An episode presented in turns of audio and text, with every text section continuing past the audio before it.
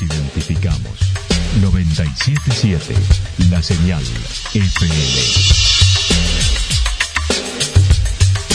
Valle de Calamuchita, Córdoba, Argentina.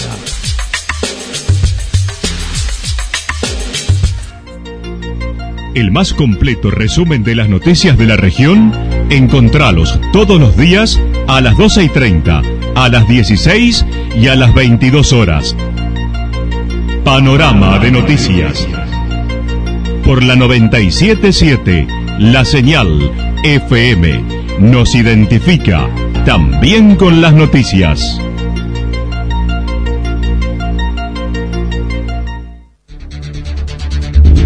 Municipalidad de Villa del Lique. Una forma de vivir. Gestión Ricardo Zurdo Escole.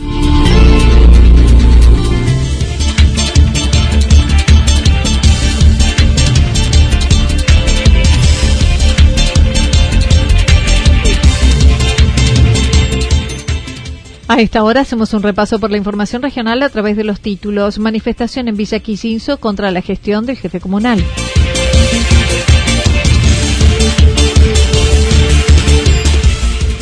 Una de las 25 científicas destacadas de Latinoamérica es de embalse con el proyecto EcoFloc.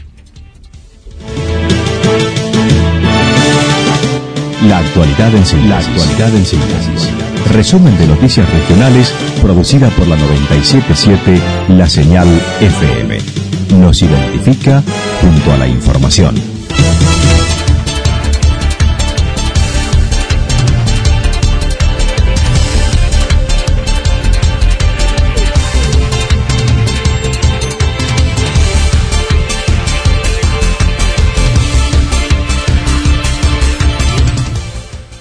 Manifestación en Villa Quillinzo contra la gestión del jefe comunal.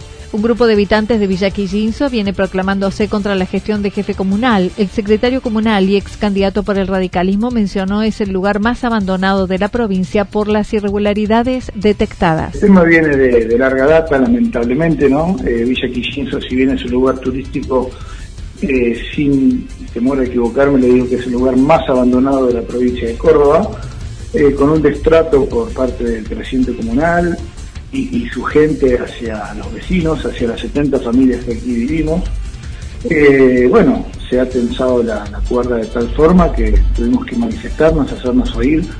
Eh, nosotros apoyamos y acompañamos una iniciativa de vecinos. Después de eso, bueno, sumamos con, con nuestra gente, obviamente, por supuesto. nosotros tenemos por un tinte más político, eh, venimos reclamando como oposición ya hace un tiempo con, con pedidos de informes, con notas, con denuncias penales hacia Graciano. Eh, hay muchísimas irregularidades en el pueblo desde hace un tiempo a esta parte. Sebastián Cabral dijo le ha solicitado reuniones a Danilo Graciano, pero no obtuvo respuesta, por lo que ayer unas 200 personas manifestaron ante las dudas por la realización de obras por 50 millones de pesos recibida del Gobierno Nacional donde no se ven. Eh, eso desencadenó en que ayer los vecinos, bueno, eh, se hicieran oír, ¿no? Eh, más de 250 personas en la puerta de la comuna. Lamentablemente el presidente comunal no vino a dar explicaciones, no vino a contarnos en qué gastó el dinero que envió Nación, ¿no? Le cuento rapidito, en los últimos meses Nación envió casi 50 millones de pesos, 50 millones de pesos para obras que no están que están y que en, dos de los tres de las tres obras figuran ya como finalizadas en, en el Ministerio de Obras Públicas de la Nación. Entonces la gente se cansa, se cansa de que nos tomen el pelo y se cansa de que no se gobierne o no se hagan políticas eh, para el crecimiento real del pueblo. Mencionó la obra de agua para un barrio que no se hizo, lo mismo que Cordón Cuneta en otros sectores, la vez que denunció falta de transparencia, ya que ha realizado una sola asamblea de cinco años de gestión. Cabral indicó, se reunieron con el legislador departamental Carlos Alessandri, el que pusieron al tanto, y continuarán con una denuncia penal por dinero que ingresó y no figura en los estados contables de la comuna. Nosotros hemos tenido una reunión con el legislador, nos ha recibido, le hemos puesto en conocimiento de estas cuestiones eh, para que tome cartas en el asunto, si, si tuviera que tomarlas, si le corresponden, y nosotros seguimos por la vía por la vía legal, ahora vamos por, un pedido de informe por ese dinero que apareció, esos montos que aparecieron ahora, que, que la gran mayoría desconocía. Eh, vamos a ir por una denuncia penal contra tesorera, porque es ella la que eh, tiene que dar cuenta de qué hizo con ese dinero, ¿no? Cuándo entró, cuándo salió, dónde está, en qué cuenta. Así que nosotros vamos a trabajar desde, ese aspecto, desde la justicia, y si tenemos que hacer un pedido de revocatoria, lo vamos a hacer. Y si hay que encadenarse en comunas y municipios para que vaya un interventor, también lo vamos a hacer. No podemos permitir que Quillenso se quede sin recursos, le están vendiendo las tierras, es Vox Populi, todo el mundo lo sabe. Eh, no tenemos más maquinaria. Mira, hace cinco años cuando se fue el anterior eh, administrador, Gilberto Saller, a mi juicio de lo mejor que tuvo Quillenso, dejó retropala, champion, pala cargadora, camión volcador. Esta gente destruyó todo eso, no hay nada, literal. Esta comuna no tiene una palanca, esta comuna no tiene una desmalezadora.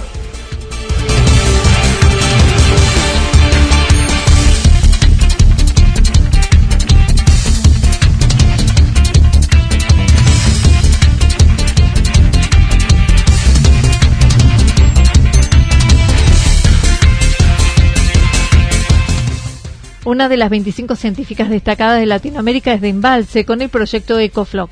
A finales del año pasado, 3M organizó la primera edición de la ciencia aplicada a la vida a través del reconocimiento de 25 mujeres de Latinoamérica. Una de las dos argentinas que logró el premio es embalseña, docente del IPET 76 Gustavo Riemann de Villarromipal, quien contó en diciembre le llegó la invitación donde se inscribió sin demasiada expectativa por la magnitud del certamen con el proyecto EcoFloc que desarrolló hace algunos años con sus alumnos. Jorgelina Gabotti comentó. Lida, esto comienza más o menos a mediados de diciembre del año pasado, donde a mí me llega una invitación eh, para, para participar de este concurso. Digamos que la primera vez que la vi, como digo, qué hermosa, qué buena propuesta, porque era solo para mujeres y bueno, la verdad que la vi y digo, esto no sé si es para mí, apenas leí, porque cuando decía Latinoamérica ya como que uno se asusta un poco, ¿no? Sí, sí. Eh, entonces, bueno, la, la vi y la dejé ahí, no, no, no entré ni a mirar ni nada. Y pasó como una semana y lo vuelvo a, a recibir. Entonces veo ahí que decía ver las bases y entro al link y bueno, eh, empiezo a mirar de qué se trataba, qué, cuáles eran los requisitos que tenías que cumplir y lo primero que se pedía era un poco la historia de uno, de por qué eh, había comenzado con esto de, estudiar ciencias y todo eso. Eh, y bueno, y aparte tenías que haber hecho un proyecto que tenía un desarrollo entre dos y cinco años la docente egresada del IPET, donde es docente, y de la Universidad Nacional de Río Cuarto pasó a la segunda ronda en enero entre mil postulantes y en esa instancia debía explicar el proyecto, un cuestionario para seguir participando. Sorpresivamente, esto, en estos días, bueno, nos llegó la comunicación de que había sido seleccionada. Obviamente yo eh, conozco el trabajo de un montón de, de investigadores argentinos, porque yo, bueno, he tenido la oportunidad de trabajar en la Universidad de Río Cuarto en investigación, eh, donde yo me formé, digamos, en mis primeras carreras universitarias. Y la verdad, me sorprendió mucho porque fui la única docente de las 25, la única docente que, eligieron como, como la mujer de la ciencia, digamos, ¿no? Además son todas investigadoras de, de estos niveles, altos cargos de las universidades.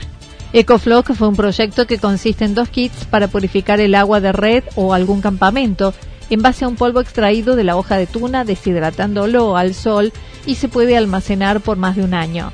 Finalmente, le comunicaron es una de las 25 elegidas, la única docente entre las científicas que participaron y ahora lo hará en la publicación de un libro con las experiencias ganadoras, además de enviarle el premio y continuar en la etapa de difusión, coaching, entre otras acciones. Eh, a mí me pidieron la dirección para mandarme el premio, yo no quise ni preguntar cuál era el premio, pero calculo que debe ser este libro y algún, algún certificado o algo así. Y bueno, y ahora están eh, organizando distintas entrevistas que hacen para que salgan publicadas también en distintos, digamos, medios de comunicación de cada país y donde cuenta un poco todo lo que es el proyecto y todo esto como una forma también de servir como inspiración a otras mujeres para seguir estas carreras de ciencia, ¿no? Ellos le llaman las carreras de STEM que son ciencia, tecnología, bueno, ingeniería, matemática y todo eso.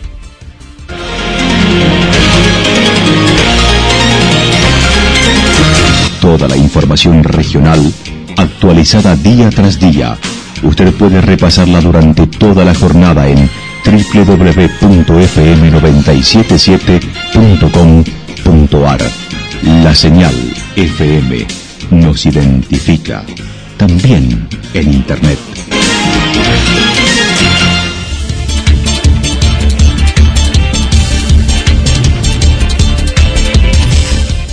El pronóstico para lo que resta de la jornada indica tormentas aisladas, temperaturas máximas que estarán entre 24 y 26 grados, el viento soplando al sector este entre 7 y 12 kilómetros en la hora.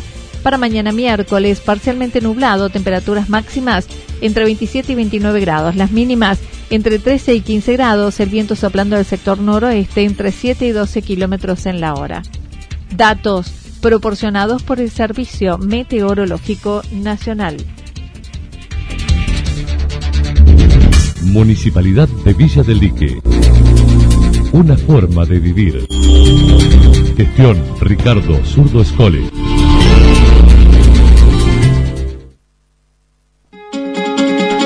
Lo que sucedió en cada punto del valle. Resumimos la jornada a través del informativo regional en la 977.